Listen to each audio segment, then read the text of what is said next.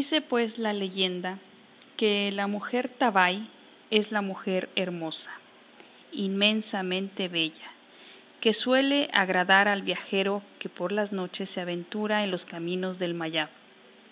Sentada al pie de la más frondosa ceiba del bosque, lo atrae con cánticos, con frases dulces de amor, lo seduce, lo embruja y cruelmente lo destruye. Los cuerpos destrozados de esos incautos enamorados aparecen al día siguiente con las más horribles huellas de rasguños, de mordidas y con el pecho abierto por uñas como garras. Muchos ladinos, gente que desconoce el origen verdadero de la mujer Xtabay, han dicho que es hija del Seibam, que nace de sus torcidas y serpentinas raíces, pero eso no es verdad. La auténtica tradición maya dice que la mujer Ixtabay nace de una planta espinosa, punzadora y mala. Y si es que la Ixtabay aparece junto a las ceibas, es porque este árbol es sagrado para los hijos de la tierra del faisán y del venado. Y muchas veces en cobijo y sombra se acogen bajo sus ramas, confiados en la protección de tan bello y útil árbol. Vivían en un cierto pueblo de la península yucateca dos mujeres, siendo el nombre de una de ellas Ixqueban, o mejor decir su apodo, ya que Ixqueban quiere decir prostituta, mujer mala o dada al amor ilícito. Decían que la Ixqueban estaba enferma de amor y de pasión y que todo su afán era prodigar su cuerpo y su belleza a cuanto mancebo se lo solicitaba. Su verdadero nombre era Ixtabay. Muy cerca de la casa que ocupaba esta bellísima mujer, habitaba en otra casa bien hecha, limpia y arreglada continuamente, la consentida del pueblo, que llamaban Utzkolel, que en la traducción hispana sería mujer buena, mujer decente y limpia. Érase esta mujer Utzkolel virtuosa y recta, honesta a carta cabal y jamás había cometido ningún desliz ni el mínimo pecado amoroso. La Xtabay tenía un corazón tan grande como su belleza. Su bondad la hacía socorrer a los humildes, amparar al necesitado, curar al enfermo y recoger a los animales que abandonaban por inútiles. Su grandeza de alma la llevaba hasta poblados lejanos, a donde llegaba para auxiliar al enfermo y se despojaba de las joyas que le daban sus enamorados y hasta de sus finas vestiduras para cubrir la desnudez de los desheredados. Jamás levantaba la cabeza en son altivo, nunca murmuró ni criticó a nadie, y con absoluta humildad soportaba los insultos y humillaciones de la gente. En cambio, bajo las ropas de Ut Kolel se dibujaba la piel dañina de las serpientes.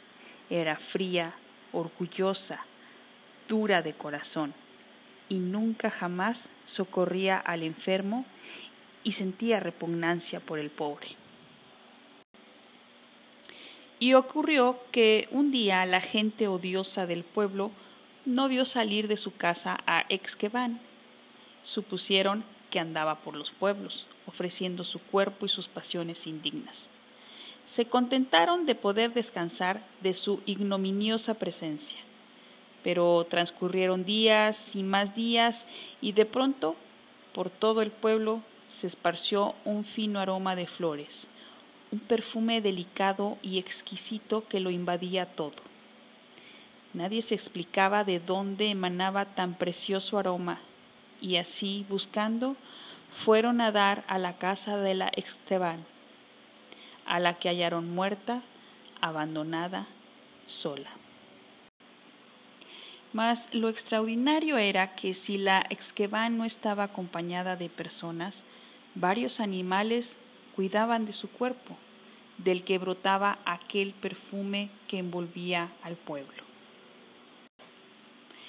Enterada Utzkolel dijo que era una vil mentira, ya que un cuerpo corrupto y vil como el de Exqueban no podía emanar sino podredumbre y pestilencia. Mas que si tal cosa era como todos los vecinos decían, debía ser cosa de los malos espíritus, del dios del mal, que así continuaba provocando a los hombres. Agregó Utzkolel que si de mujer tan mala y perversa escapaba en tal caso ese perfume, cuando ella muriera el perfume que escaparía de su cuerpo sería mucho más aromático y exquisito. Por compasión, por lástima y por su deber social, un grupo de gentes del poblado fue a enterrar a Exqueban y cuentan que al día siguiente su tumba estaba cubierta de flores aromáticas y hermosas. Tan tapizado estaba el túmulo que parecía como si una cascada de olorosas florecillas, hasta entonces desconocidas en el Mayab, hubiera caído del cielo. La tumba de la Exqueban duró todo el tiempo florecida y olorosa.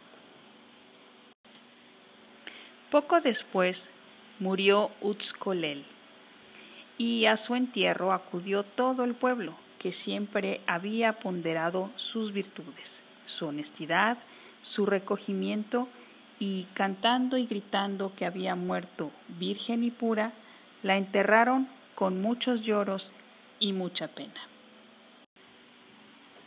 Entonces recordaron lo que había dicho en vida acerca de que al morir su cadáver debería exhalar un perfume mucho mejor que el de la Exqueban. Pero para asombro de todas las personas que la creían buena y recta, comprobaron que a poco de enterrada comenzó a escapar de la tierra floja todavía un hedor insoportable, el olor nauseabundo a cadáver. Toda la gente se retiró asombrada. En su idioma maya, dicen los viejos que aún cuentan la historia con todos los detalles que debió ocurrir en la leyenda, que hoy la florecilla que naciera en la tumba de la pecadora Exqueban es la actual flor del extaventún, que es una florecilla tan humilde y bella que se da en forma silvestre en las cercas y caminos, entre las hojas buidas y tersas del agave. El jugo de esa florecilla embriaga muy agradablemente, como debió ser el amor embriagador y dulce de la Xqueban. Etzakam es el nombre de un cactus que es erizado, tiene espinas y mal olor, por lo tanto también es intocable. La flor que nació sobre la tumba de Utzkolel es hermosa, pero sin aroma alguno, y a veces de olor desagradable, como era el carácter y la falsa virtud de Utzkolel.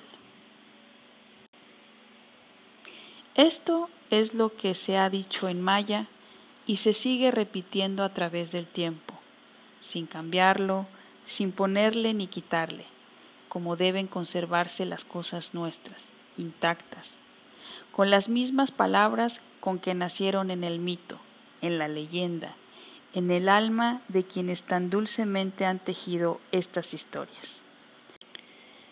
No es pues la Axtabay, la mujer del mal, que destruye a los hombres después de atraerlos con engaños al pie de las frondosas ceibas.